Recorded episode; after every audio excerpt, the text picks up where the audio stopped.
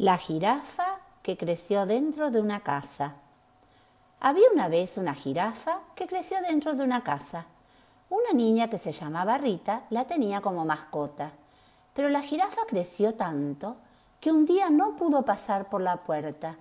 Ella quería salir al jardín, pero era muy alta y la puerta muy pequeña. Rita se dio cuenta de que necesitaba ayuda. Salió corriendo y se fue a buscar al dinosaurio Dino.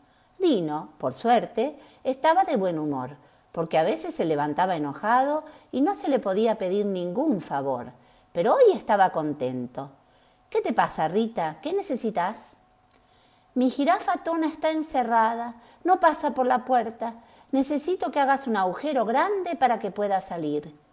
Dino corrió hasta la casa, puso su pata enorme sobre el techo, hizo fuerza y fuerza hasta hacer un agujero.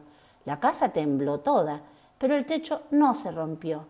En ese momento pasó volando un pájaro carpintero que los vio.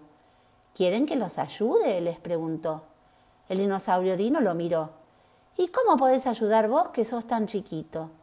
Soy pequeño, pero tengo mi pico. Déjame probar. El pájaro carpintero que se llamaba Simón golpeó y golpeó con su pico. Toc, toc, toc, hizo un círculo perfecto sobre el techo. Los pájaros carpinteros son capaces de hacer agujeros en lugares muy duros, porque su pico es muy fuerte.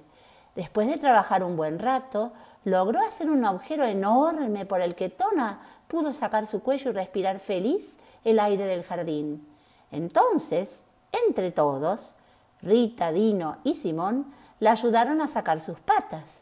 Finalmente, Tona saltó sobre el pasto y se puso a corrotear con sus amigos, libre al fin.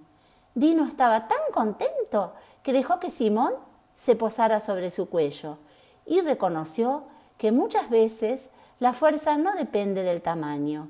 Un pequeño pájaro carpintero puede ser muy poderoso. Y colorín colorado, este cuento se ha terminado.